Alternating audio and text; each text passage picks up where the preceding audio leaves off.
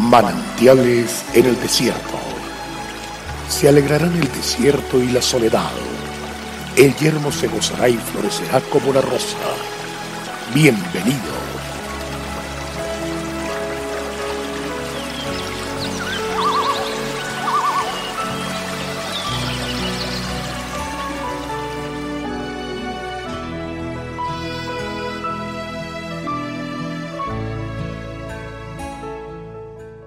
Vosotros me llamáis maestro y señor, y decís bien, porque lo soy.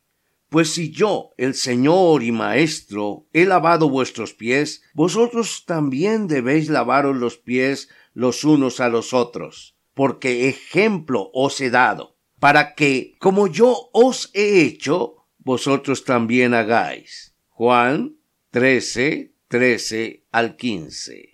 Estamos llamados por Dios a impactar al mundo con nuestra forma de vivir. Podemos causar profundas transformaciones sociales si tan solo tenemos claro quiénes somos y cuál es el propósito que tenemos para vivir.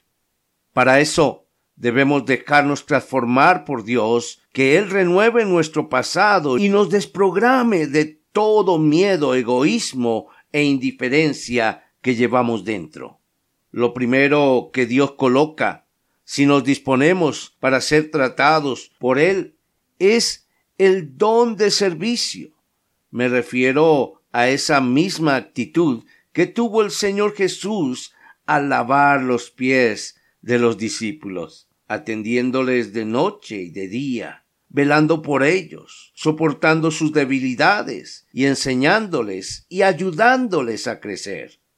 Cuando servimos de esta manera y a quienes nos rodean o están bajo nuestro cargo, los demás comienzan a ver en nosotros autoridad de Dios, aunque implica despojarnos de nuestro orgullo.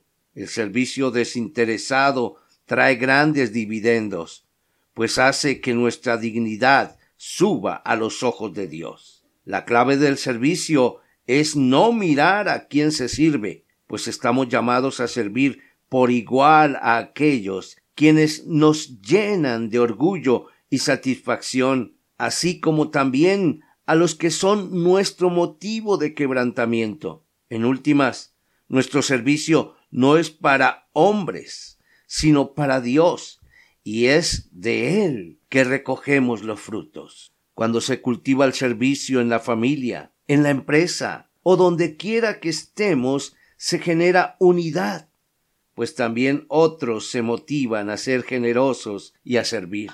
Encontramos a otras personas en quienes se comienza a desarrollar un compromiso con nuestra misión.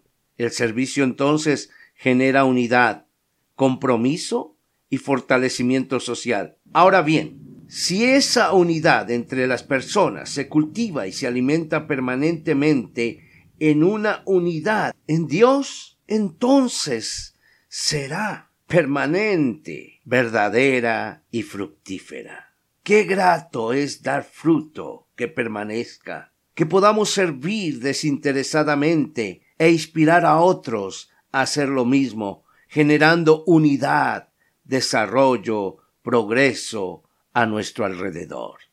Dios te bendiga, avanzamos en victoria. Dios es fiel.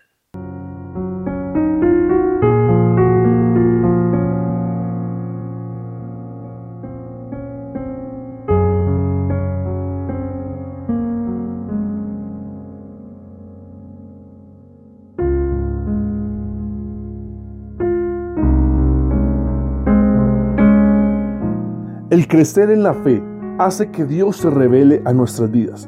Disfrutemos cada día de una palabra de aliento. Consulte nuestra página en internet cfeprimavera.org y todos los días llevaremos manantiales en el desierto junto con el pastor Daniel Machuca. Bendiciones para todos, pero también recuerde suscribirse a nuestro canal en YouTube. Recuerde, Dios es fiel.